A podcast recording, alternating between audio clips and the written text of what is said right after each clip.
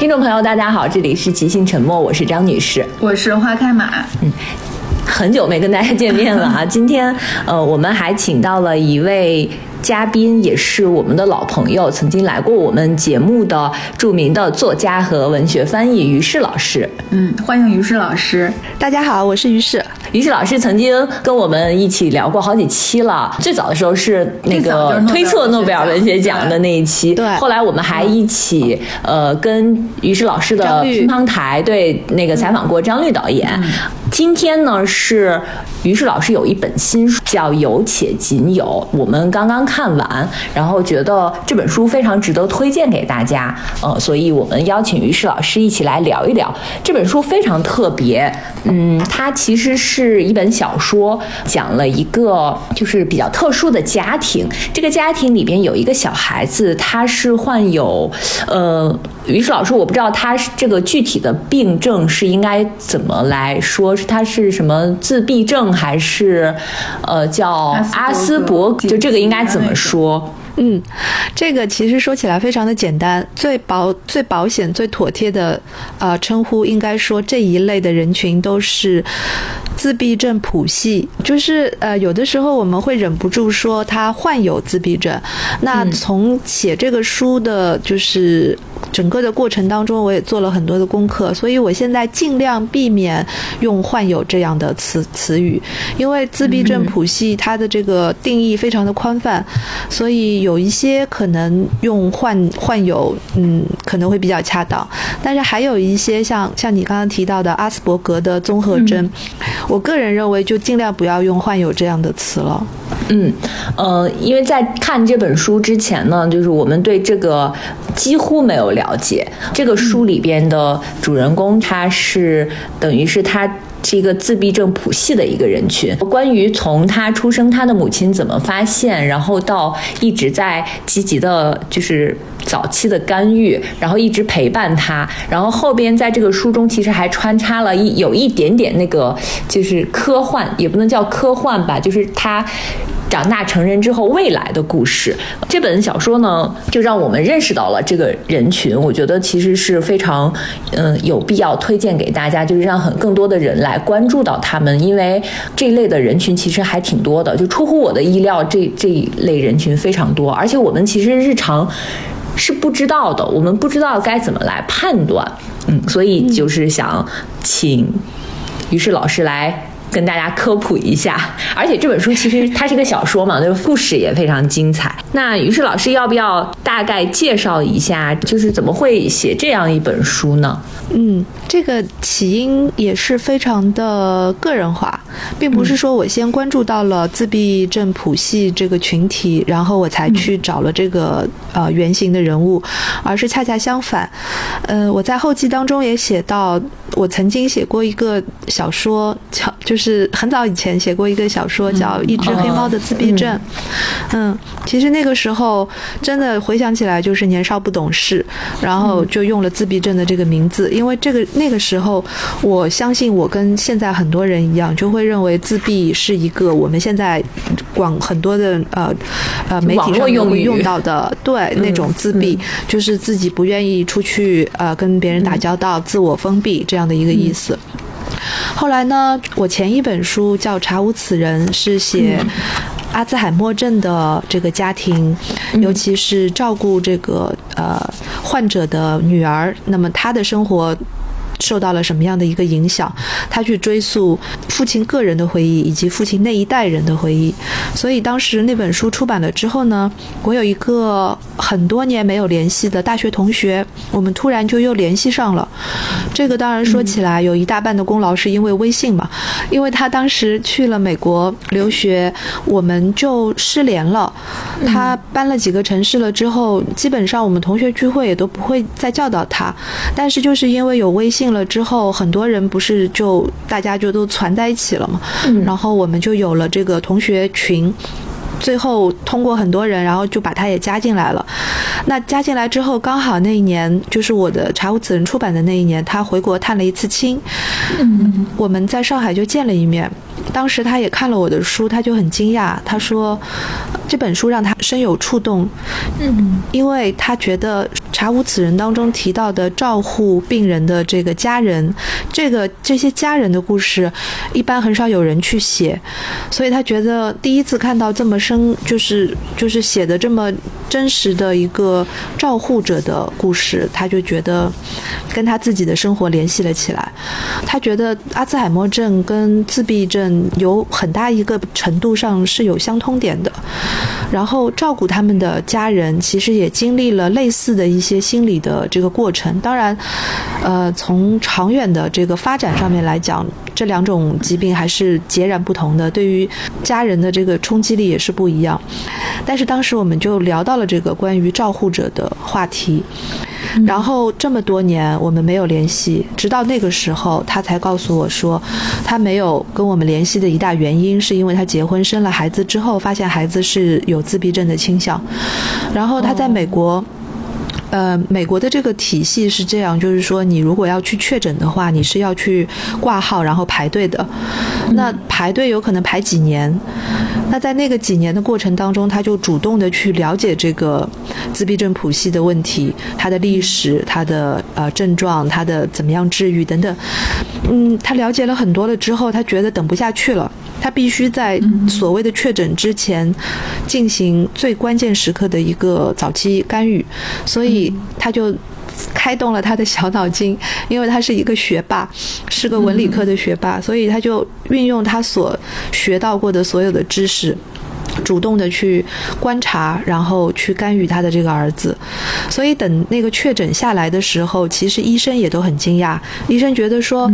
像你孩子现在就是当时的那个状况，本来更严重一些，嗯，但是嗯，出乎医生的想象，就是他的孩子后来也就被干预的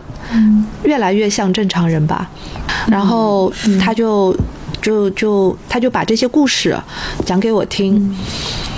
当时他很想自己把这些故事都分享出来，分享给同样的有，呃家家里面有自闭症小孩的这些家长，然后我就鼓励他。那鼓励的方式呢，就是，嗯，让他每个星期给我交作业。对我给他布置了作业，我说你就把你说的这些故事，还有想到的一些细节，呃，用写 email 的方式告诉我。他就真的。很坚持不懈地写了一段时间，在写的过程当中，他其实也在回溯整个一个家庭的状况，然后他就发现说，这个故事越写越长，刹不住车，而且他不知道怎么写下去了。因为孩子的部分很很很简单，因为孩子有一个出生点，你就按照这个时间顺序，一岁、两岁、三岁。会比较好写，但是后来她发现这里面牵涉到她丈夫，因为后来要需要干预的对象就不是她的孩子，而是她的丈夫，因为她的丈夫后来也诊断出来是一个自闭症谱系的自闭症谱系的人士，嗯，对，所以这个其实是有遗传因素的，嗯，也不能这么下定论，但是。因为这个科学上的定论，我们不能因为一个个案就来说嘛。总之就是，嗯，当初她想写的是一个孩子的故事，后来她跟我说，她想把老公的这部分也写进去，然后这件事就就就越拖越长，然后越搞越复杂。这个时候，他差不多积累了几万字的一个素材的这个时间点的时候，后来我说，要不然我们合作吧。就是我可以贡献我的一个所谓的专业技能，嗯，因为我知道怎么样来把它构，就是构思成一部完整的小说会比较的方便。然后我就提了这个建议，他当然，他当然就就我们就一拍即合了。而且我也有一个小小的，就是说私心吧，就是说，因为我觉得如果靠他自己写的这个嗯素材，其实要出版还挺难的。所以呢，我就在想，如果我们合作写一个写一个完整的东西出来，而不是一篇一篇的手记或者是分享日记的那种形式，可能会比较好出版。所以这个是我的私心，我觉得我想帮助他真的把出版这个这个事情。达成，所以后来我们就决定是两个人一起写，那这个事情就又变得复杂了，就是 就越搞越复杂，以至于就是我我到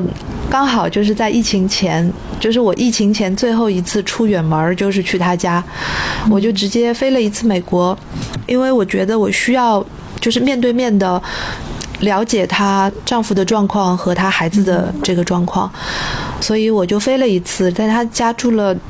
多少时间？小半个月这个样子吧，大半个月。然后我们就真的就是从那个时间点开始，我非常清晰的知道，就是他的这个故事应该怎么样去，应该怎么样去安排。然后回回上海了之后，我们又继续的保持了一些电话采访。嗯，呃，就是根据新编排出来的这个结构，然后定位，进行了一些非常精细的这个这个追访。嗯，所以从头到尾大概也也有个几年的时间吧。真的太不容易了。对，嗯，也还好，就是从写书的角度来讲，就就也还好吧。嗯。对，就是写作过程肯定是比较漫长，但是我们在读，有反正我在读这本书的时候，其实会觉得很流畅，而且整个故事也会比较成熟。而且坦白说，我之前就是没录这期节目之前，我也跟于适老师说，就这本书对我来说，就是它有很大的安慰性，就是这个妈妈她在看护她的这个就是有自闭症谱系症状的小孩这这些年，然后她想了一些办法，然后她怎么样。过自己的那一关，然后怎么样让他的，就他想各种各样的办法，然后就是真的会觉得这个人他可能是因为人家确实是学霸，但我觉得很有智慧。他真的就是他好像他肯定也有他很急躁、很不知所措的时候，但他最终都找到了他的解决方案。然后我其实从他的解决方案里面会感到，好像你自己也会被他的这个历程好像被安慰到了那种感觉。然后我在豆瓣上就是翻翻其他人写那个。短评发现，哎，好像跟我有同样想法的人还蛮多的，对，因为其实。就像刚才最最开始的时候说，其实我们普通人对呃自闭症谱系，其实我我们也是看这本书才知道说应该怎么样，就是稍微正常的去称呼这类人。我们之前可能就简单粗暴的，就是说自闭症，然后好像对他就是粗浅的了解，就是一些新闻报道里面，就是好像有一些异于常人的之处，或者是真的都是非常标签化的那种。但是我看完这本书才知道说这个群体是。就是他们是怎么样的一群人，而且我刚拿到书的时候看这个书名，我有点不太懂，就是有且仅有是什么意思。但你看到最后的时候，就这个书名非常好，我觉得这本书非常有意义跟价值。嗯，有且仅有这个呃书名在书里有一就是很多次的体现，比如说像这个妈妈是她是一个中国人，然后嫁给了一个美国的老公，呃，其实。呃，我们理解的，他们可能会生几个孩子，但是他第一个孩子，因为他发现有这个问题了之后，好像是他自己有一个心理活动，就是说要不要再生一个孩子的，就是这个选择的时候，他是决定不要再再生其他的孩子的。他说这个孩子对于他来说是唯一的，是有且仅有。呃，就是整个这个群体其实对于自己的那个家庭，其实都是有且仅有。嗯，然后我今天早晨在呃录音之前，竟然意外的被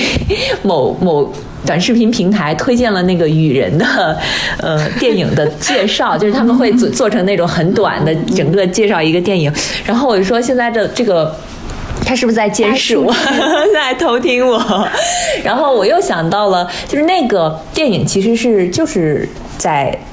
跟这个有关，就跟这个群体有关。然后我我在之前其实也看过几部，就是跟这个群体有关的一些电影，但那个时候其实是完全对这个群体是不了解的，因为他们电影里表现出来的就是有这个问题，然后又异于常人，你总是觉得好像这一类人他们既是天才，好像那个智商又不太高的样子。呃，但是在这本书里一开始呢，就有关于自闭症谱系的介绍，有非常。详细的科普这一类人群，他们会有一些很共同的特征。他虽然说在呃案例中的个体差异很大，但是有一些共同特征，比如说社交缺乏、沟通困难、刻板的或重复的行为和兴趣、五官的感受力不灵敏、认知发展较慢，就是我们好像在那些影视作品里，确实是看到，比如说像有些人，他一定要去整理那个超市货架，如果要是有对有那个。就是摆乱了的情况，对。如果家里那个什么东西必须要放在什么位置，如果要是不对，他们可能就会尖叫，然后有一些很小的点就会引起他们的一些不适。呃，这些人好像是在我们的理解中都是这一类人，但是我后来是知道，就我在看这个书之前，我是知道了这个他们有一些其实是不一样的，是因为我妹妹有。有一次来我家，他就突然跟我说：“他说你知道，呃，这些人不是我们想象的那样吗？就我们在很平常的闲聊中，他跟我突然说了这个，说嗯，他们可能等级有严重或者是不严重，然后他身边就有人是那种不太严重，他其实可以跟我们正常人一样学习、那升学，可能读到很高的学历，然后去工作，然后他们可能有一些呃特长。”然后你看上去他们其实很聪明的一群人，但是他们可能也有一些，比如说社交障碍啊，或者是对声音的那个呃敏感度。所以当时我看这本书之前，我突然就想到了我妹妹当时跟我说的那些，就是这一群人。所以其实我在看这本书之前，我是稍微有一点点了解的。然后看完这本书之后，就发现这个书介绍非常详细，在我的理解里。就家里如果出现一个这样的孩子，那天哪，在中国的话，这天要塌下来了，就是可能全家就是那种苦情戏开始了。我其实，在看之前，我还做了心理建设，然后我就可以不太那个，对我就觉得，哎呀，看这个肯定特别苦，然后结果没想到。于是老师写的非常克制，他完全没有写那些就是怎么痛苦啊，这个家庭怎么痛苦。我我觉我都能想到，这个妈妈其实她自己承受了非常多，因为她老公也是，她孩子也是，就她那个那种心理，我我都不敢想象。但是整个书里。一直是说他非常积极的在怎么想办法，怎么去观察，怎么去陪这个孩子，对对。然后呃，因为他们在美国嘛，可能美国相对这方面会好一些，就是他们的认知的程度更高一些，嗯，所以他也会跟学校积极配合。我 我当时不敢想，如果这个是在中国，对，所以我也对，所以就特别好奇，就想问于适老师，就是你觉得，就确实你在写的时候真的很克制，还有就是，嗯，你会认为就是这里面跟中外的一个社会环境或者观念上的差异有关吗？因为确实看这本书没有看到就是歇斯底里的那些，对，然后学校的老师们其实也非常了解，就是他们也会积极的配合。和嗯，然后对于这种特殊的小孩儿，他们也有应对的经验，嗯，这个是我嗯没想到的。确实，我觉得其实你们都读到了一个很关键的地方，就是一个教育环境和教育大的社会背景的这个不同。然后至于这个克制的问题呢，我觉得这其中是有一部分故事原型所特有的那种那种知识分子的特性，就是爱学习，嗯，爱学习，而且善于去解决问题。是 对，就是我我们还讨论过，就是说幸好是这个妈妈，她是已经。读到了博士，她是毕业还是没有毕业？就是反正她是，而且是是文科转理科，数学专业，就非常。她本身就是一个学霸，她也教过大在大学里教过书，所以其实呃她自己本身受教育程度也很高，然后她也也有教育的经验嘛，所以她能很好的去呃通过教育去引导她的孩子。那如果不是这种家庭的。就他们是怎么样？如果你问我，就是嗯，在现实当中看到过的一些家庭，或者是自闭症谱系的这些家庭，肯定是各式各式各样的，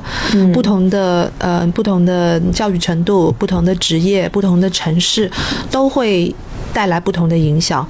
然后我跟我这个朋友，我们当时讨论到这个问题的时候，其实也。态度非常的一致，就是说我们确实看到了很多来讲家里有一个自闭症小孩的家庭是有多么苦，就是这种痛苦已经是不需要再去煽动了。我觉得应该嗯，尽我们所能给大家一种新的态度和新的解决方式的方向。因为，比如说像我，我我接触到他这个故事的时候，我也是跟大家一样，就是有很多的盲区，有很多的误解，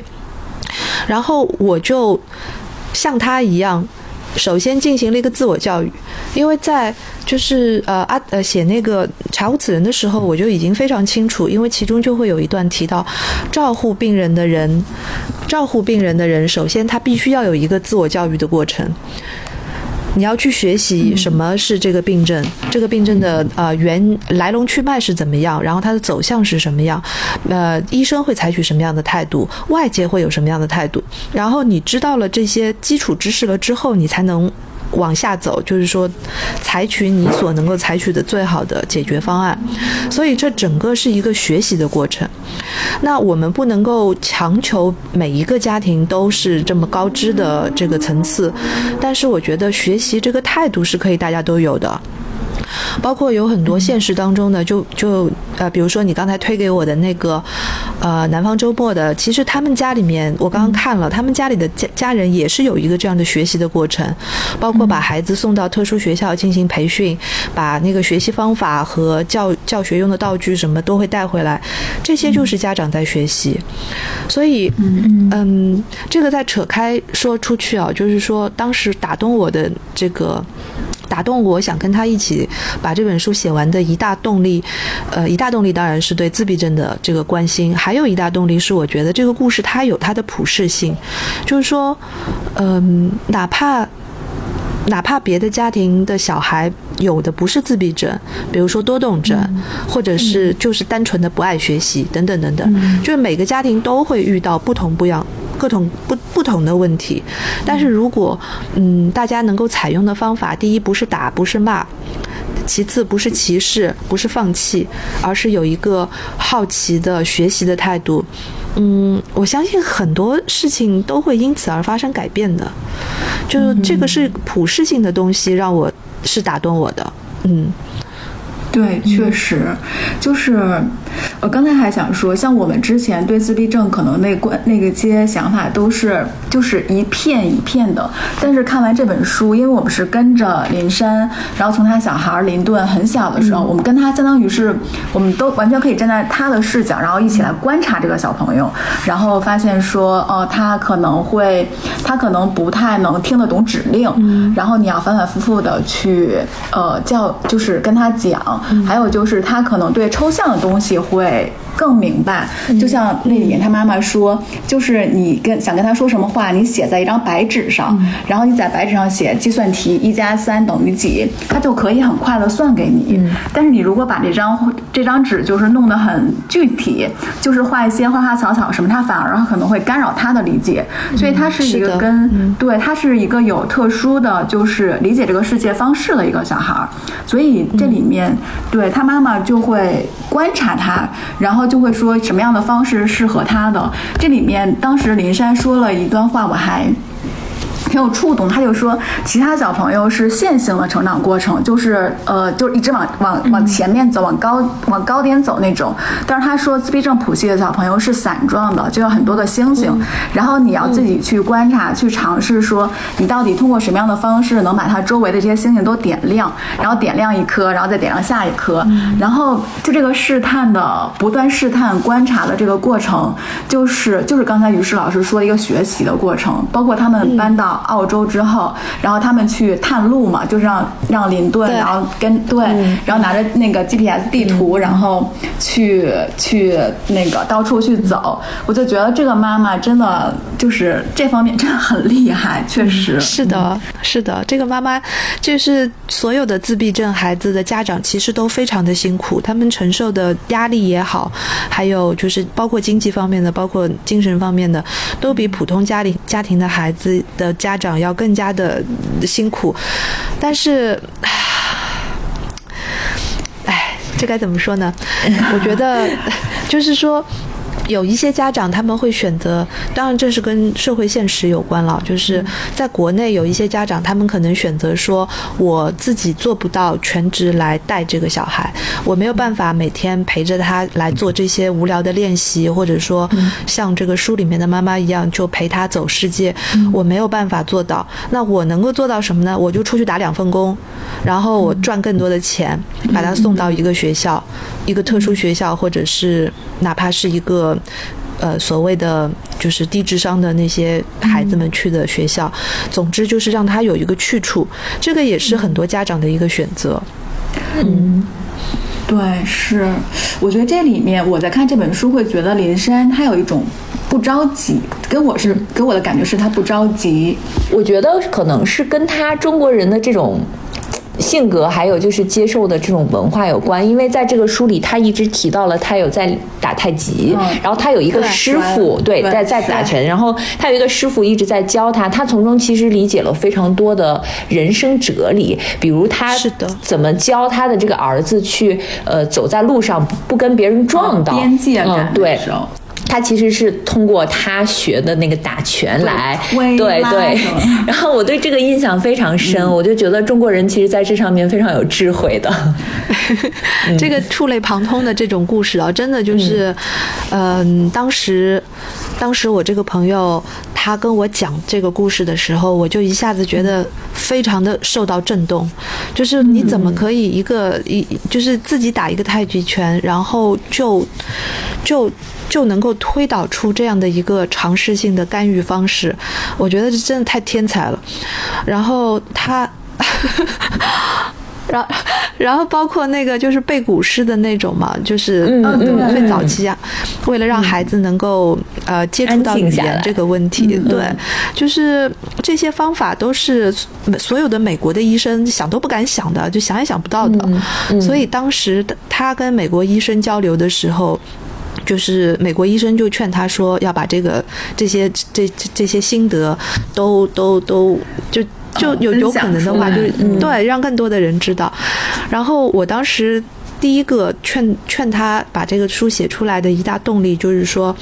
我觉得自闭症的谱系的东西，到现在为止，国内很多学校也好，还有就是家长也好，所有采用的这个方式以及理论体系，其实都是来源于西方的。因为自闭症这个概念，首先就是在上个世纪，嗯，是从从就是自闭症这个词，首先是。一个瑞士的精神病学家，他是一九一一年的时候开始有了这个词，叫自闭症。很晚，嗯，对。然后呢，一直到一九四三年四几年的时候，二战期间有一个奥地利的精神病学家叫阿兹伯格，然后他这个阿兹伯格综合症这个名字就是从他这边来的。哦，这样，嗯，以他的名字命名。对，然后但是呢，就是阿兹伯格综合症这个名字，后来在七十年代以后是。是被很多人诟病的，然后。关于这个自闭症谱系的概念什么的，整个谱系的概念都是从，呃六十年代以后才慢慢的发展跟完善起来的。对我就是想告诉大家，这整个的这一个理论体系，啊，这个精神病学的这个理论体系都是从西方来的。所以一直到九十年代，这个概念传入中国了之后，中国的这个呃特殊教育这个领域里面所采用的方式也都是西方的，包括九十年代以后比较。在西方普遍的一些呃行为学的一些干预方式等等等等，所以我当时就比较赞同他的那个美国医生的说法，就是为什么我们不能提供一些新的中西合并式的，或者说在不同的语言和不同的文化。语境下面的一些别的方式，去触及到这个病症和触及到这个谱系当中的人群，就是这个中西合并，也是当时我想刻意去强调的一点。嗯嗯。嗯，确实，对，而且呃，这个书在最初的时候，呃，他还很小的时候，他经常有的时候会情绪激动，妈妈就会在他耳边呃背唐诗。然后他们有一次出去参加一个什么活动，然后发现另外一个小孩好像似乎也是这样，是那是一个犹太家庭，然后妈妈家庭，对对对，就在抱着他在念他们的那个以地蓄语的，嗯，对对对，就是一个经典。于是老师在这本书里其实当时也有写，就是说每个民族其实都有自己的，是可以抚慰自己的。是的，就是我们有的时候说不同的语言和不同的呃文明当中的这些经典的东西，它到底有什么用？我就觉得这些问题其实有一些回答是没有办法回答的，它是它是在无形当中，甚至已经刻到嗯使用这种语言的人群的 DNA 当中的，所以它没有办法量化。我没有办法来说，就是中文对于中国人到底有就是数字含量是多少的这种意义，但是他说。说不定就是在我们的一个灵魂深处，就是有一个安抚人心的作用。嗯，谁知道呢？我们又不是科学家，对吧？我们不能用科学实证的方式来来说明这个问题，所以可能用小说来写反而更好吧。嗯，这样，嗯，然后还这个书的那个设置，我觉得还有很有意思的一部分，就是他在呃每一章讲现在的故事。之后呢，会穿插一个未来的故事。未来的故事就是这个书里的小男孩已经长大了，他变成了一个科学家，研发一个专门针对他自己这个人群的一个能够读懂他内心的一个东西。嗯嗯，就是帮他融入对对对，而且世界。嗯，是的，而且就是呃，在这里边甚至还。讨论到了一些伦理的问题，就是因为他们好像在这个书里有一个案例，是有一个小孩用佩戴了他这个设备，结果被他的一个什么亲叔叔对盗用，然后去挽回了前女友的心。其实这个就是你说的很对，就是二零三七的这个科幻的这个部分，呃，有一些读者其实他们是跳过不读的。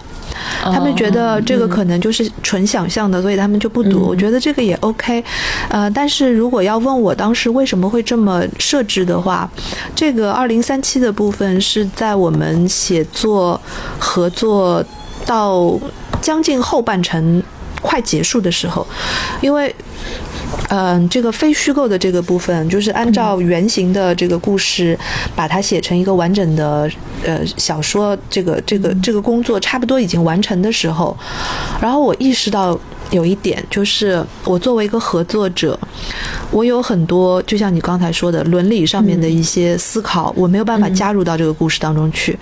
因为这个小说它有它的局限。小说必须有一个，呃，发声的人，就是一个主人公，就是这个林林顿的妈妈林珊，她要在她的这个这个叙述的立场上面讲这个故事，然后林顿他在这个故事里面其实还是一个被动的，就是被观察和被描述的一个对象。然后，包括她的丈夫也是，所以从某种角度来讲，就是灵山家，呃，整个家庭的这个故事的这个第一人称叙述其实是灵山的。那，那就是灵山还会有的一些伦理上面的一些挣扎，或者说灵顿以后会有的一些在社会伦理上面的一些更深入的思考，我该放到哪里去呢？所以当时我也不知道为什么，就是。就在某一天，我们打电话了之后，我开始，就是，就回想起来，好像就是突然之间想到，我想，哎，为什么我们不去想林顿长大了会是什么样子呢？然后我就想，林顿长大，我掐指一算，长到三十多岁了，就刚好是二零三七年，那么就是就是大展宏图的时候。然后二零三七年跟现在其实很近，对不对？嗯。那跟现在最近的一个科技，我们能够用到的是什么呢？就是 AI 跟脑机接口。嗯。然后我就去查了很多脑机接口方面的这个书，当然这个呃还前面还有一个技术性的由头。这个技术性的由头呢，就是因为自闭症这个人群，他们的这个种种的异于常人的这些地方，归根结底的话，美国人和世界上很多国家的科学家都在做的一个研究，就是关于人类的，呃，神经元跟大脑的这种这种研究。所以归根结底，这个自闭症谱系它是一个大脑的问题。那我是很喜欢去。研究一些自己完全没有办法。去研究的这些话题，这个是我的一个好奇心所在，所以我就觉得说，这个这个我们要把我们要把大脑这个问题和神经这个问题提出来，然后就很顺理成章的就联系到了脑机接口，然后就很顺理成章的让林顿变成了一个脑机接口的专家，然后然后整个这一个就是我发生在我脑子里的这个幻想，我就我就跟这个。跟我朋友说了，就是这个林小化的原型，嗯跟我这个朋友说了，说了之后，他觉得哎挺好的呀，就是我们也可以想象一下，这个孩子长大了，他也可以对社会有一些什么样的贡献，对这个人群会有什么样的帮助，然后就往这个方向走了。所以就是又又耽误了一些时间，把这个 呃虚构跟非虚构的部分这样串起来。然后最好玩的，最好玩的就是。这个书出版了之后，呃，我们之前做了一期播客，是我跟我的编辑做的。哦，我听然后那一期，对那一期我们就放在了乒乓台上面播。结果我们乒乓台有一个听众，就给我留言说，他以前所在的公司就是在做这件事的，而且发出了一个确切的，就是像书里面 写的脑波仪一样的那样的一个头戴戴在头上的一个。装置，当时我就震惊了，我想，我写的科幻难道这么快就成现实了？实现了，哎，好像我们之前介绍过的那本书，就是给九十一件未来事物写历史。对的，就是你你说的那本书。嗯然后，然后后来我就通过这一位听众，就是跟现在 Brainco 这个这家公司的专门做呃自闭症干预教育的这个。他们有一个产品线叫开心果，开就是开心的开，心是星星的星，然后开心果，开心果，嗯，对，然后他们就是一个穿戴的科技，穿戴设备是吗？对对对对对，它就是一个可以让自闭症小孩进行一些课程教育的一个穿戴式的设备。嗯，然后我跟他们的那个杨博士还见了一面。嗯，哎，这个公司是中国的吗？呃，它是在美国成立的一家脑机接口的公司，但是确实是一个中国中国人，是一个中国呃学生物科技的这么一个留学生在那边创建的。然后整个团队现在应该也是有很多的中国人，他们在杭州和上海都都好像有有公司。然后呃，在中国做的就是主打的。就是两个产品线嘛，现在好像我在给 Brainco 做做做介绍，就是他们公司就是脑机接口，其实现在主要是做两两种类型的呃产品，一个产品就是机械臂，他们做的这个脑机接口的科技的机械臂，跟那种机械元件控制式的机械臂是有本质的不同的，因为他们是用呃肌肉里面的那个肌电流和脑电流进行这个机械臂的操控。嗯哦，然后还有一条产品线就是对孩子教育的，呃，包括包括自闭症和多动症这些小孩，他们会可以带上这个仪器了之后，呃，进行一些课程的练习。然后你在那个屏幕上面，因为我已经试用过了，所以我知道，哦，就是你可以在那个屏幕上面看到这个你的脑电。波显示出来就是你的注意力现在在哪里？你的注意力是在分散还是在集中等等，所以它就是一个非常简单的，能够让呃老师跟家长可以看到的这个孩子的状况。哇，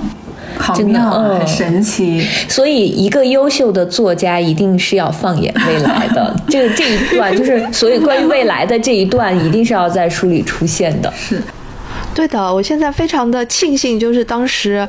嗯，当时就是义无反顾的，还是写了这一段。虽然我知道，作为一个非虚构的小说里面掺加进了这样的一种成分在，就是包括你这个上架建议也很难，也很为难，对不对？哦，嗯，哎，那我觉得我对这本书的，我就我对这本书有一个意外的。正确打开方式，就我先看完了林珊写的那个手记那部分，然后我又再回过头来看，就是未来科幻的这部分。刚才听于适老师讲，其实就对，就是就顺上了。就就是先看完林珊作为一个妈妈的视角是怎么，就是呃，在自己小孩成长过程中怎么干预，然后怎么样陪他一起来成长的，然后再看就是当这么就是这个小朋友长大之后，二零三七年一个成年人的林顿，他又怎么样去？因为他那家公司就是做刚才那个、那个脑波仪的这种，然后他又有他、他的思考，然后他到底想达成一个一样什么样的事情？对，我觉得 拥有了不经意间拥有一个正确的 阅读方式。对对，这本书其实有非常多的阅读顺序。嗯 是的，但是嗯，我就冒昧的问一下哦，如果你是这样先读非虚构的部分，再读虚构的部分，你会感受得到当时我们设计在那个里面的就是呃，二零三七年他讨论的那些内容跟后来。呃，非虚构的那些日记当中的是有契合点的，你有、哦，是的，你会有感觉到吗？能能能能感觉到，因为我这本书是连续性看的，所以我因为我是用了一口气看完的，对，一口气也也分了好几个晚上，对，看完的，所以就是。嗯，就是在那个非虚构部分，然后感受到那些东西，其实是能够跟虚构部分其实是能够映映射到的。嗯，对，嗯。因为当时我印象很深刻的就是，我觉得整个这个呃林顿他们家的灵山的这个故事里面，涉及到了很多的层面，一个是医学的层面，一个是社会的层面、教育的层面，包括就是实操性的这种这种技术、呃理论和实操嗯实际教育手法的这个问题，然后还牵涉到一个夫妻感情，也就是爱情。爱对，情主要就是她丈夫其实是属于那种有点就是想想要改有点难的那种。嗯嗯，儿子是从小就干预，所以他这个教育的非常好。但是她的丈夫，因为可能他们是有家族遗传的这种因素，因为她还提到了那个她丈夫的家亲戚家有一个小孩儿，就是跟好像跟林顿年纪差不多。嗯，对，林顿的堂妹。嗯，堂妹因为没有干预，所以就一直对包括就是都没有办法说话。就是 Olivia 这个角色，我们当时也是呃很刻意的要去刻画这个形象的，因为 Olivia 她所代表的是自闭症谱系的另一端的。那些孩子、啊，这个就要说起来，我还是做了很多功课的。当时我去研究，我去我写为了写这个书，我把所有能够找到的关于自闭症的书都读了一遍，然后嗯，其中就会有提到说。嗯，阿兹伯格综合症这个名字当然是由阿兹伯格这个科学家。呃，这个这个他定下来的，但是当时他在呃纳粹期间，因为当时他是在纳粹德国做这个事情的嘛，奥地利，对，然后呢，那个其实有一个很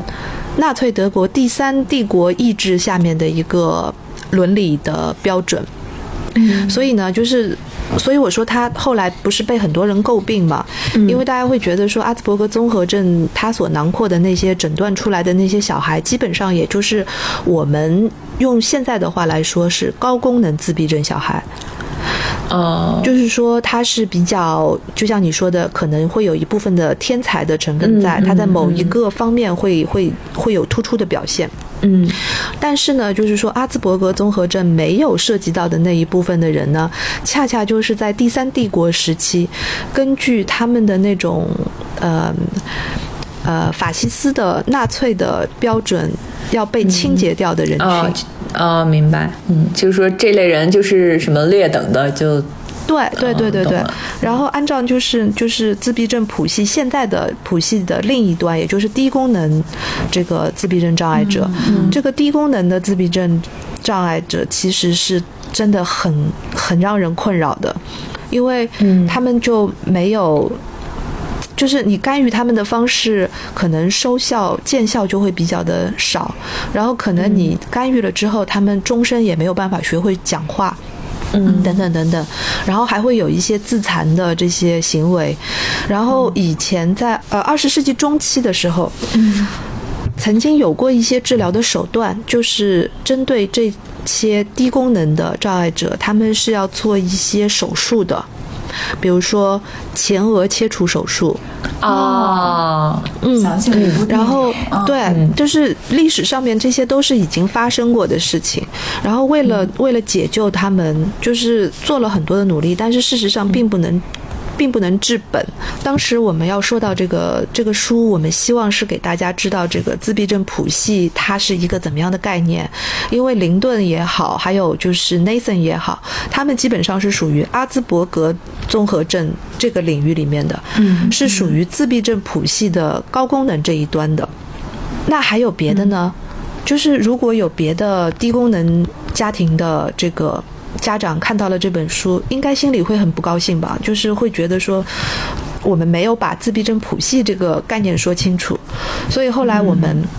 我还是比较坚持说，我们要在这个书里面加上一个真正的低功能的，呃，低低功能的这么一个原型。其实这个这个姑娘也是有原型的，在美国。然后我们说，哦我我我我就提议说，我们把这个姑娘的原型放到这个书里面，然后。恰好他也能够成为长大的林顿，希望能够用高科技的脑波仪帮助到的、嗯真正帮助到的那群现在我们无法帮助到的低功能的障碍者。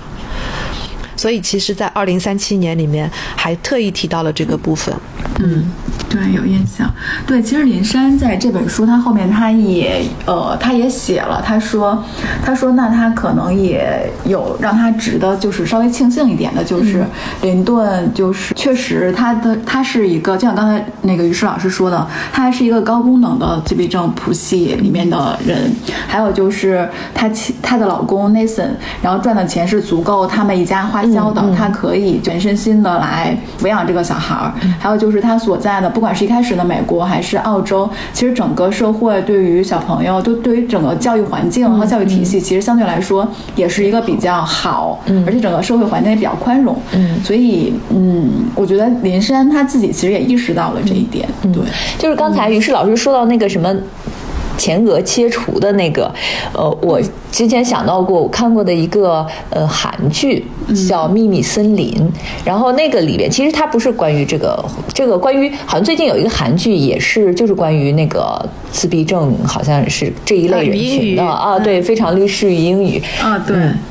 我看过的那个韩剧呢，是他其实是呃里边的男主人公是一个检察官，他就是在这个电视剧一开始就是说他小的时候跟别的小孩有点不太一样，他非常敏感，就是教室里有有同学在弹钢琴，他觉得非常吵，特别吵，然后他就开始头疼，然后他就过去把那个用暴力就是一下把那个钢琴盖那个扣下来，就伤到了那个他同学的手，他经常会因为这种暴力就是不停的转学，去医院，医生就说，呃，可以通过手术，然后就切掉了他脑部的一个什么东西。从此呢，他这个人倒是不不那么容易激动了，但是他失去了情感。哦他丧但是失了对对，比如说他在职场里，当然他这个职业是就是有利于他，就是他做理性的判断，他不会受情绪的干扰，但是他也体会不到喜怒哀乐这些东西，然后他也不会笑，就是他也不知道该怎么笑。呃，虽然这个不是关于、关于自闭症，但是其实他描写的这个人好像就跟这个很像。嗯，很像，而且它揭示了一个很重要的点，就是当我们来说理性的时候，完全缺失感性的理性，还叫理性吗？对不对？嗯对对，这个就是我们说的这个，我想在书里面略微讨论的这个关于伦理的这方面，就是我们现在所有的教育方向，就是一个标准化的、正常化的一个主流的教育方向。只要看起来有一点不一样的小孩，就就就会认为你这个小孩子有问题、有病等等等等。但是就是。比如说，像这个书里面，这个这个妈妈，她最大的希望，这个是非常可以理解的。所有自闭症家庭的家长都会希望说，我的小孩如果能够稍微正常一点的话，我就非常非常非常宽慰了。这个是可以理解的。他他们非常希望自己的孩子融入，就是变得跟大家一样融入这个社会，嗯嗯，对，对就跟大家一样，就能够融入这个社会。但是如果对这个孩子来讲，他所做的所有的事情仅仅是在模仿，而且是个很痛苦的，并不接受的模仿，那么难道对他来讲，这个干预就成功了吗？就是对我会我会去这样反问，但是这样的反反问，如果是出现在主文当中，我觉得可能就就会混淆视听了，嗯嗯嗯。所以还是把它放到二零三七的部分吧。嗯，刚才说到了那个呃影视作品，其实我们呃看过挺多的关于这一类人群的影视作品，会其实会给我们一些误导，就是说这些作品里边的人物，其实他们都有天才的一面。最最被大家熟知的应该是《生活大爆炸》里边的谢尔顿，他据说是一个就是这样的这样的一个天才，嗯，然后嗯还有就是我们刚刚提到的雨人，就是里边的那个呃那个哥哥，他是呃数学，就是在。算算术方面非常有天赋，嗯，对对对对，但是他其实其他的就完全不行，嗯。但是我觉得大家在这就是正常人的思维的一个局限，就是当我们正常人在说别人是个天才的时候，你有没有想过他天才的这部分是怎么样呈现出来的？就是说，假如有一个小孩。呃，像那个语音语那个律师，非常律师语音语语里面，他设置的那个环境是讲一个小孩子，呃，本来都不爱说话，但是有一次呃被欺负的时候，他突然之间就开始背刑法了，因为他们家里面有那个刑法的书，他爸他爸爸是个律师，对，然后那么。那么这个时候，他爸爸就是刻意的就会把他培养成为一个律师，让他去读法学院等等等等。那如果说是呃希尔顿，希尔顿如果是有数学的天才，那么假设他当时他的家人或者什么没有往这个方面去发展。而是遏制了他的这个这个发展，去让他去做一些弹钢琴或者什么，就是没有把他天才的那方面发展出来的话，任何天才也是不可能成为天才的。所以，即便是对于天才来讲，早期的干预和和确定一个人生的方向，也是一个家长跟家庭和教育机构应该做的事情啊，对不对？嗯，是的，刚才说过的都是就西方的影视作品，呃，我其实之前看过一个呃韩国的电影叫《马拉松》，它也是根据一个真人真实改编的，呃，就是有一个。也是自闭症的小孩儿，他他就是从小表现出那种呃，就非常明显的特征，就是他要去超市里整理货架，然后他喜欢看动画片，就是看那种有点像《动物世界》这种电视节目，然后喜欢非洲那个大草原上的斑，对那个斑马，然后就还出现了在地铁里看到那个穿有女性穿那个豹纹的。衣服，他去摸人家还被，就是被围观这种，对他就是没有，就是不没有这种社会化的，嗯，是。然后，但是他妈妈呢，就是这就是一个亚洲。就是东亚家庭的故，非常典型的东亚家庭的故事。就是他还有一个弟弟，家里有两个男孩，他是哥哥。然后妈妈就是呃，把全部的精力和身心都放到培养这个哥哥上。他就希望这个哥哥一定，因为我觉得可能我们亚洲的家长是是这样的，就跟西方的可能还不太一样。所以说一定要让他融入社会，或者说一定要让他在某一方面，就是我这我这边很弱了，可能我希望他能找到一个。他更强的地方，呃，所以妈妈就一直就突然发现他很喜欢跑步，然后就会，呃，刻意的去带他去，呃，请教练培养他去跑步，然后从而其实他的。这个妈妈有点忽略她的弟弟，嗯，呃，然后呃，就是这个东亚家庭永远都是有一个长期缺席的父亲的这样一个角色，就是这个爸爸感觉在家里真的是 就可有可无，然后全部都是在描写这个妈妈怎么从小的时候发现这个孩子有这个问题，然后后来一直到他二十岁，他赢得了那个一个呃马拉松比赛的冠军，嗯，就这样一个故事。然后他们在这个过程中就会觉得，确实是有很多挣扎。比如说，嗯，这个妈妈每天都要就是培养他，你要学画画、学认字啊。然后，但是呢，嗯，这个小孩感觉就是也并没有就收效甚微，就好像也并没有能有很大的进步。但是唯独他可能很喜欢跑步，就是一直呃一直跑，一直跑，就这样一个是。是的，我觉得关于这个喜好的问题，就是大家可能也都会有一些呃反思这个问题的话，其实是很有意思的。就是什么样的爱好和所谓的才能才是被认可的，才是被认为有价值的？就比如说跑步、弹钢琴、当数学家，这些大家可能会认为都很都很牛逼，这个才是天才。对，似乎我们好像在影视作品中看到的，他们都是有，对。要么就是音乐天赋，要么就是数学天赋。是，但是你们有没有想过，就是说这种思路本身就是一个非常呃成功学，嗯，对对对对对，成功学培养出来的一种思维定式。然后很多孩子他他不需要。这样子，他他也是可以成功的，所以我我在书里面也提到过一个故事，我也跟很多的人提到过一个故事，就是我我很喜欢的，就是我在做这个书的时候，不是看了很多的关于自闭症家庭的故事吗？嗯，然后其中有一个是日本的妈妈写的，她写了好几册，她在日本是个很有名的自闭症的呃孩子的妈妈，嗯，然后他就讲了一个故事，他儿子小的时候，整个小区里的人都知道他孩子，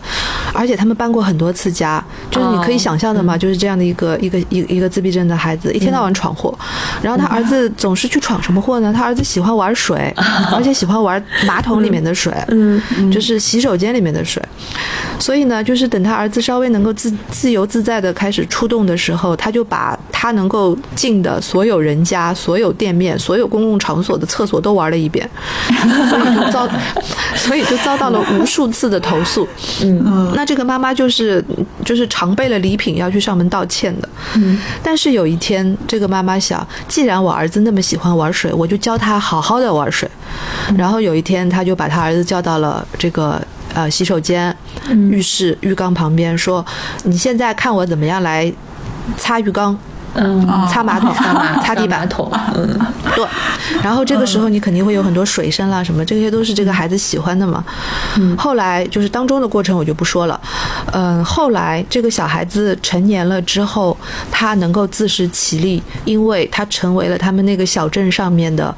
呃，有公职的，就是公共职，就是公务员性质的公职的公厕打扫员。哦，我觉得非常棒。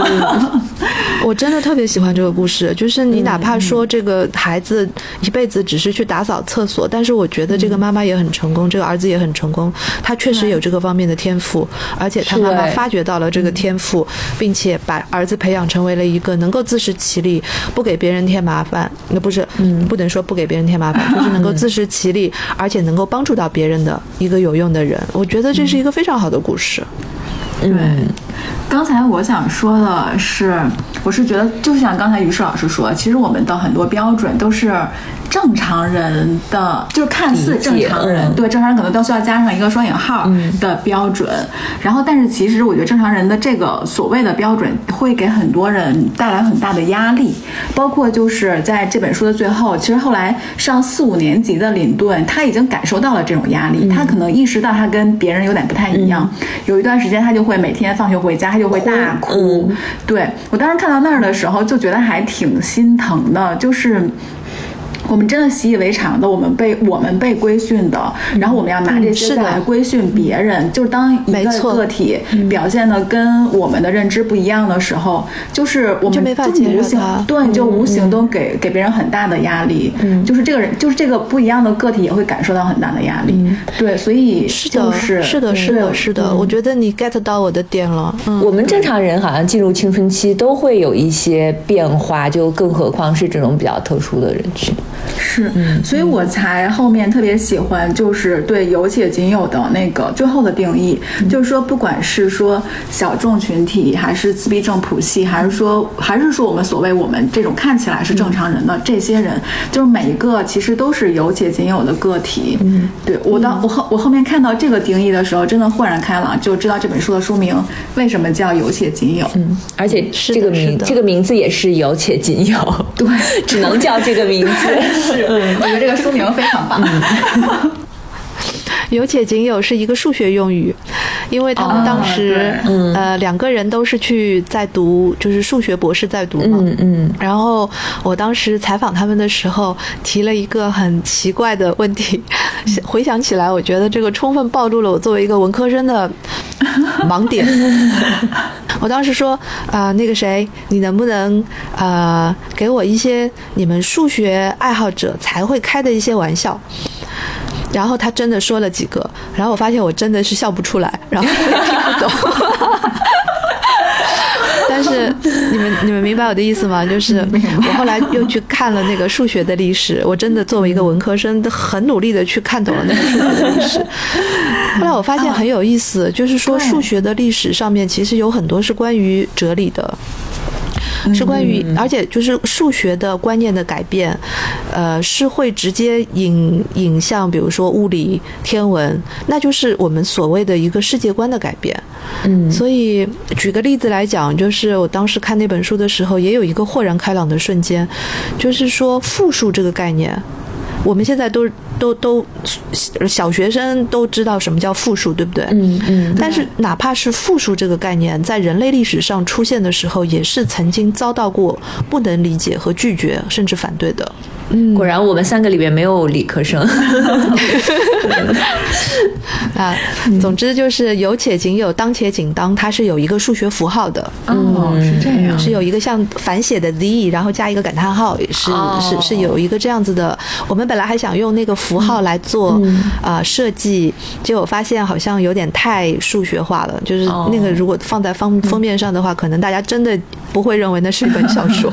但是我觉得现在的这个封面就非常好，它其实是两个人，然后有一个人的脑袋是方的，还有一个人脑袋是圆的，他们两个人的脑袋是靠在一起的。对，哎，其实你如果把整个书封拉开来的话，你会发现是三个人，就是后面还有一个，后面还有一个方脑袋。哦，对，还有一个在，还有一个在仰望的一个，就是对，是说三三口之家。嗯，对我和爸爸是方脑袋，妈妈是圆脑袋。我看这本书还有一个意外的收获，就是我学会了开开方，就是 对这个，我我还想说，就是我跳过了一一后边的一部分，就是他在详细讲那个数学数学画了好多表格的那个，因为我真的是一个数学就是理科非常差的人。哎，但是你我我学会了，我我看到那个的时候，我就已经我小的时候被我爸嘲笑，就是说，嗯，你只能算七以内的。你只认识七以内的数字，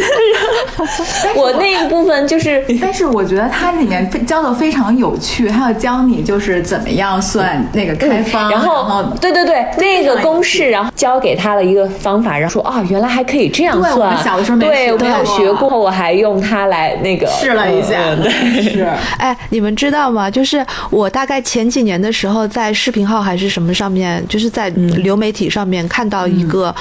印度的。印度的算术口算法跟中国的算法是不一样的，但是他们那个好就比我们要简单很多，三三位数的乘法和那个什么，就是算起来比我们更快，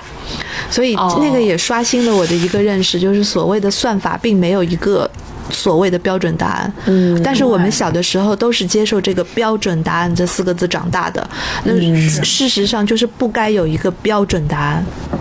真的，我看这本书有点 get 到数学的奥秘了。推荐 推荐你们看另外一本书，叫《魔法数学》，它就是就是里边有有可能数学史上有很多未解之谜，它会把这些那个未解之谜放在一起，告诉你它是怎么回事儿。就那个书也很有意思。哎呀，我怎么 对我们引申出来推荐起了数学专注？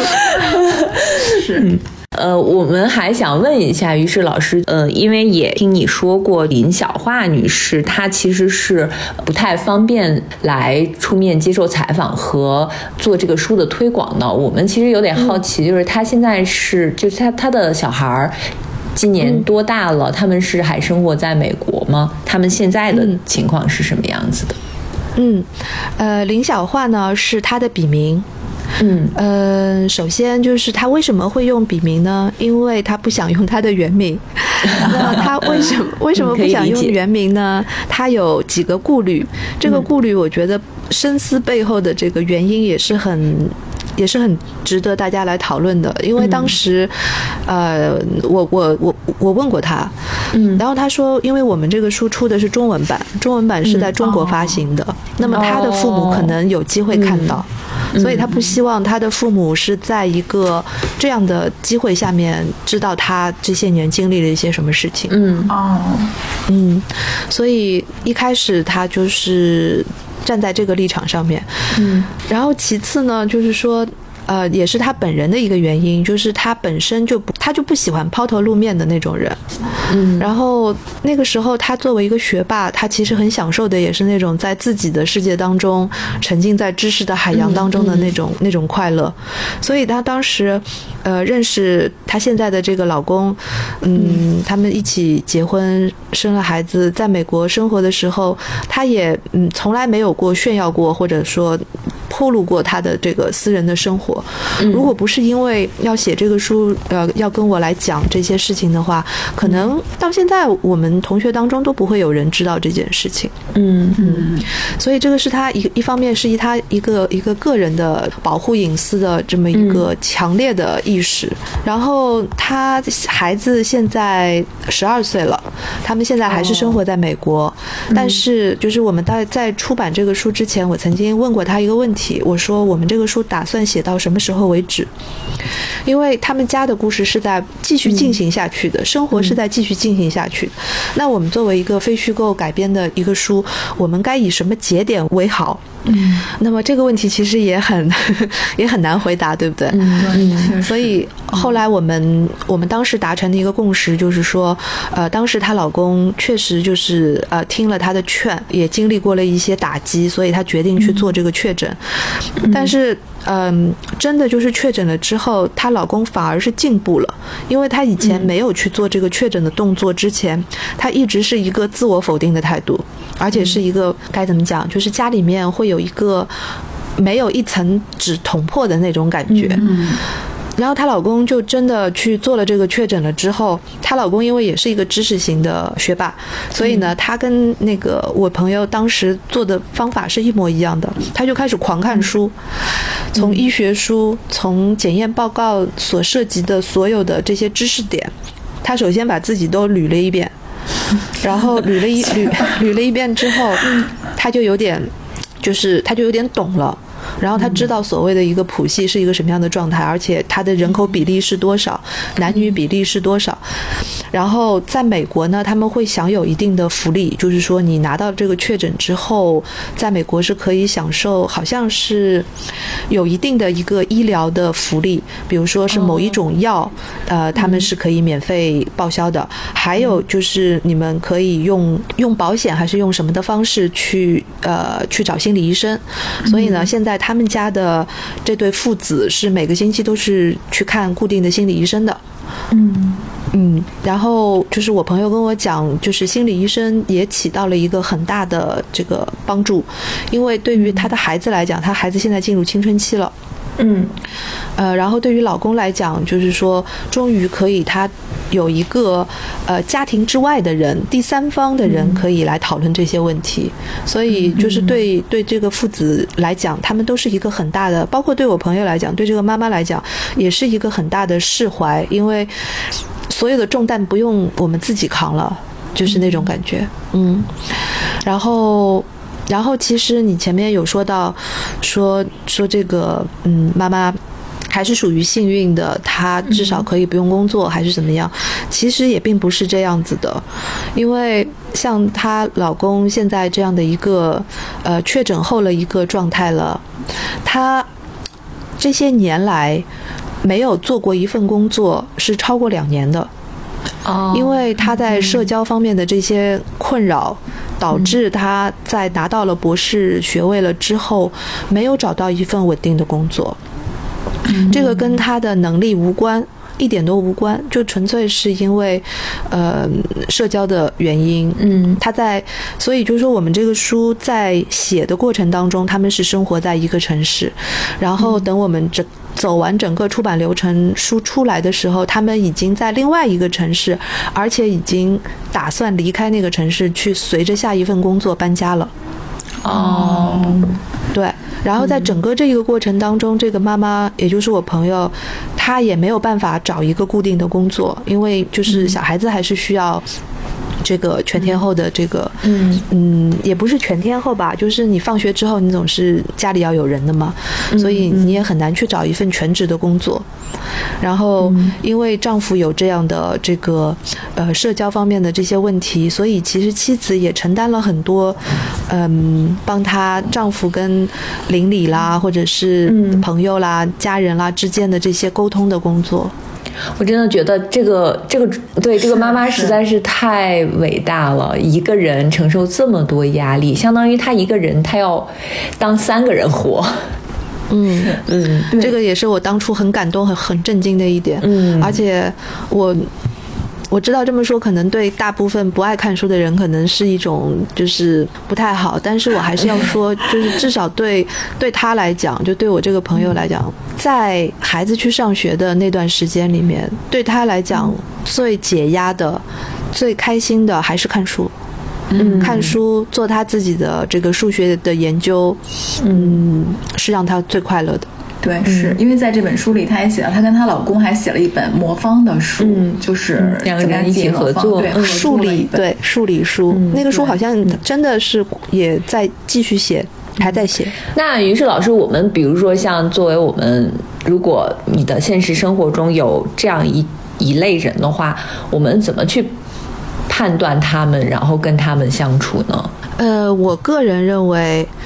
呃，我现在说的话是不代表任何医生说的话啊，就是纯粹是站在我一个写写完这本书之后的一个感受。我觉得，假如我们在现实生活当中遇到了一个看起来有点怪怪的，行为举止比较笨拙或者刻板，或者嗯，反正就是跟我们不太一样的，甚至有一些时候有一些冒犯性的这些动作的人，首先第一点，你不要忙着去定义。嗯，比如说他是不是有恶意或者是什么？你你第一不要去擅自的去去定义，其次我觉得有没有这个确诊并不重要，就是对我们外人来讲，比如说呃同样的两个人，一个是有确诊，一个是没有确诊，然后他们两个人都做出了让我们觉得有点怪怪的动作，那对我来讲，我这个外人来讲，接受他们是同等的。嗯，不存在，因为他是确诊了，我就应该，我就应该宽容他。另外一个没有确诊，我就我就不我就不宽容他。我觉得这个是不存在的。嗯，所以我比较欣赏的是像，呃，《非常律师与英语》那个戏，虽然有一个有一点点偶像剧的那种光环在了，就是也是有一点喜剧的那个基调在，但是它里面提供了特别有用的一种交际的，嗯。方法，比如说这个里面最重要的语音语，他一路走来，除了他爸爸一直在关心他之外，呃，宽容他之外，他他可以交到朋友。为什么呢？是因为有一些就是他的那个好朋友，那个女孩子，那个女孩子就是那种大大咧咧的，然后本身也是不太走寻常路的那么一个，看起来有点坏坏的，但是其实很善良的。然后这个女孩子愿意接纳他，然后两个人彼此之间也不会互相嫌弃，就是有话直说。他们有话直说的结果就是两个人成为了好朋友。那。他后来在大学里面又认识了一个学，就是同学。这个同学跟他一起走入了职场。那这两个女朋友，我觉得对于语音语来讲是非常非常重要的。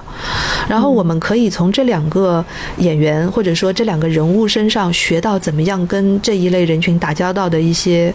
不能说技巧吧，就是就是方法。嗯，还有就是像那个《生活大爆炸》当中的 Penny，其实也是 的。首先你就是不要就是见怪不怪。你只有在了解了这些了之后，你才不会轻而易举的认为这是一种负面的怪，你不把它当做怪，你接受它，或者说你你你不把它当做是跟我不一样的人，我就不接受他，这个是第一步。嗯，是。其次呢，就是假如他的这些怪癖，比如说像希尔顿的这些怪癖，或者语音语喜欢说金鱼的那些怪癖，那些怪癖假如不伤害到任何人，你就没有必要去干扰他。伤害到人的话，这个当然需要大家的一些另另外的一种处置方式。但是，如果他不伤害到任何人，我觉得大家就见怪不怪的，就让他去，又有什么不好呢？对我突然想起这本书里面有一个画面，就是他在澳洲上学的时候，他们下课之后，放学之后会有一个小时在操场玩儿，然后男孩们就围成一个圈踢足球，然后因为就是别的小孩就会你把球踢给我，我把球踢给你，但林顿他不太懂这个规则，他就会把球踢到外面去，对，然后他旁边的小朋友就会捡，就嘻哈捡回来，然后再还会再踢给林顿，然后林顿又踢到外面去，然后他同学又会再捡回来，就是还会再踢给。他，就我当时看到这儿的时候，就觉得可能有的时候，我们这些所谓的正常的大人，可能应该向他的这些同学学一学。对，对，那些澳洲的小孩子真的就是很可爱。但如果是换一个场景，如果出现在日本校园剧里面，很可能就是 接下去就是发生了校园暴凌的一幕。嗯，我觉得是吧？他妈妈对当时看到这个场景，心里应该都挺安慰的。嗯，是的。所以就是很多人都问我说：“啊，你写了一个自闭症家庭的故事，那跟我们有什么关系呢？”我就有的时候就会回答他们说：“因为这个是关系到每一个人的一件事情，或者说。”一旦你发现了，就是说，呃，这些人是在生活在我们当中的，或者说以后会有越来越多的这样的确诊的自闭症谱系障碍的人生活在一个大社会当中，你就会发现这是所有人的事情。比如说，于英语到了这个律所去去工作，那他的这些怪癖，就是整个呃律所的人都要，甚至他们的客户，呃，甚至他们的法官都得接受，对不对？对，是我有的时候觉得，就是因为我们开始接纳之后，我们才能看见这些人。如果你永远不接纳的话，其实会让这些人消失，会让他们被动的消失。不是说他们不存在，而是说他们不敢出现。对我们身边，你以为是没有，但是也许是我们自己没有看见。那如果我们了解了之后，也许你就会发现，哎，可能谁谁谁，你觉得以前很奇怪的一些事情，你就可以理解了。对。可能仅仅只是跟你不一样而已。嗯，我觉得本书真的是帮助我们更容易去理解别人。我觉得这本书如果能够帮助到自闭症谱系家庭的照护者，那当然是很好的一件事情。如果能够帮助到所有就是不是自闭症谱系的，嗯。所有的社会人，让他们多一个视角去了解别人，那也算是做了一件好事。嗯，对，是。包括像，包括像就是职场当中，因为就是我们现在来说的这个这个书里面，不仅有一个孩子，还有一个成年人嘛。那成年人的这个自闭症障碍谱系的人，他进入职场和社会了之后，他所受到的压力远远远远要比在学校里面受到的压力大。对，是的，而且这一类人群他们。就是非常容易焦虑，他们不得不啊，因为所有的人都在白他的眼，他肯定要焦虑啊。对，就是会压力更大，会更难过一些。我我记得以前我看过一个法国的漫画，呃，法国的插画书，是一个法国的阿兹伯格的女孩子写的，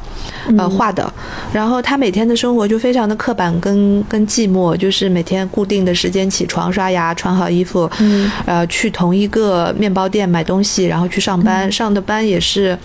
就是文员的工作，然后老板就会找他谈话，说啊，虽然你工作能力还可以，但是你可不可以多参加一些社交活动啊，多跟大家聊聊天呢？我好像也看过那个，